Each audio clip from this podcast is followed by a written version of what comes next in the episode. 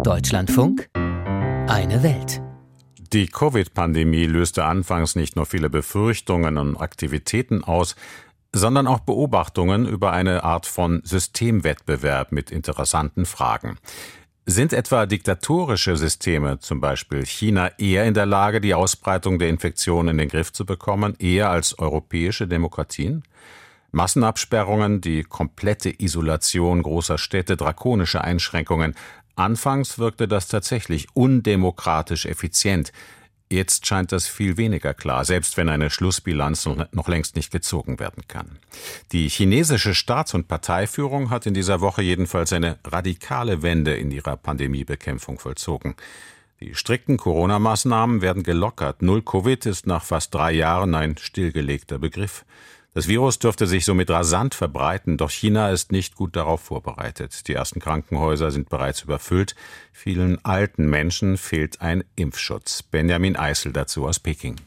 今天，国务院联防联控机制综合组出台了 was sich in den Tagen davor schon in zahlreichen chinesischen Städten angedeutet hatte, ist seit Mittwoch fürs ganze Land offiziell.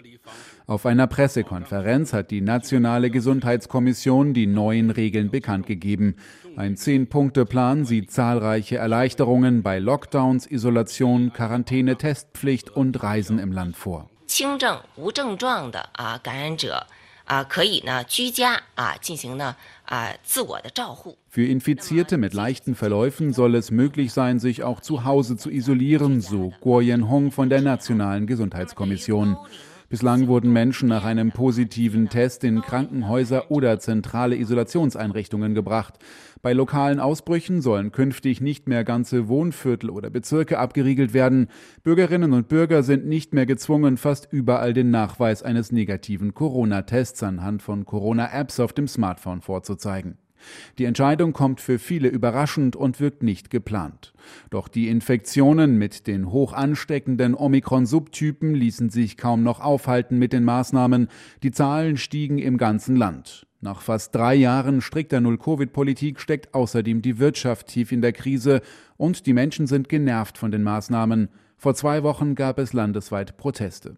Ob ein Zusammenhang zwischen dem Ende von Null-Covid und den Protesten besteht, ist unklar. In Peking reagieren die Menschen unterschiedlich auf die jüngsten Lockerungen. Diese Politik ist chaotisch, schimpft diese Mitte 70-Jährige. Ich war gerade im Krankenhaus. Es hieß, man bekommt dort Covid-Präventionsmedikamente, aber es gibt keine. Ich weiß nicht, was mit diesem sozialistischen Land passiert.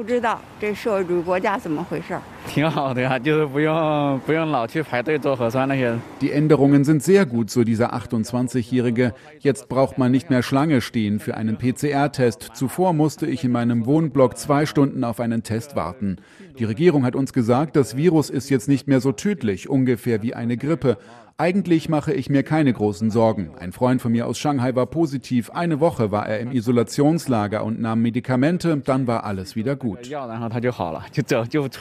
Es ist das Ende von Null Covid, auch wenn die kommunistische Staats- und Parteiführung und Staatsmedien das nicht so nennen. Der Begriff Null Covid fällt gar nicht mehr. Stattdessen wird darauf verwiesen, dass die derzeit kursierenden Omikron-Subtypen deutlich mildere Verläufe verursachen als frühere Varianten. Doch sie sind auch hoch ansteckend. Covid dürfte sich jetzt rasend schnell in China verbreiten.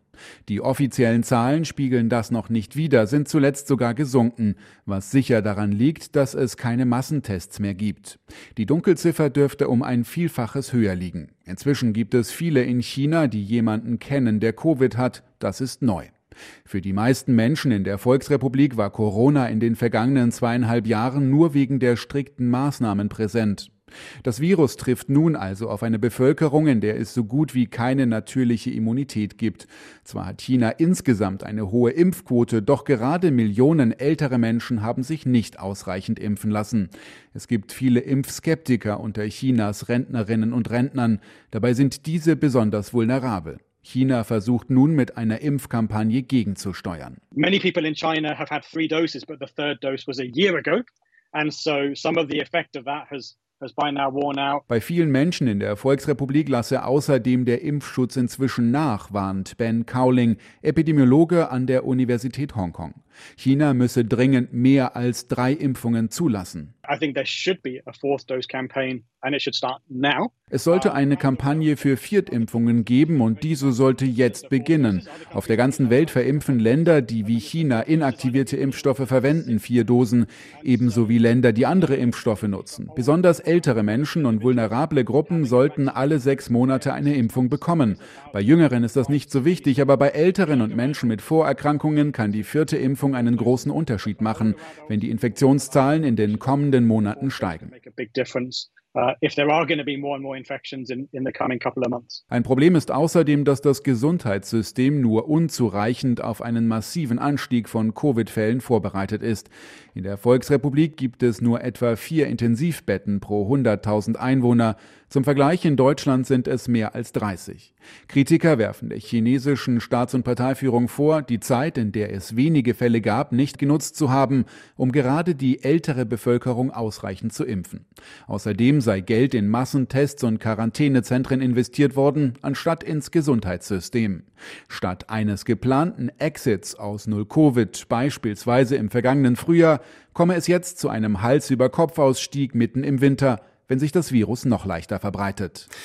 Selbst eine völlig zentrale Steuerung sorgt nicht immer für nachhaltige Lösungen. Wie heute bekannt wurde, dürfen sich in China lebende Ausländer mit westlichen Präparaten impfen lassen. Auch das ist neu. Unser Korrespondent Benjamin Eisel war das aus Peking.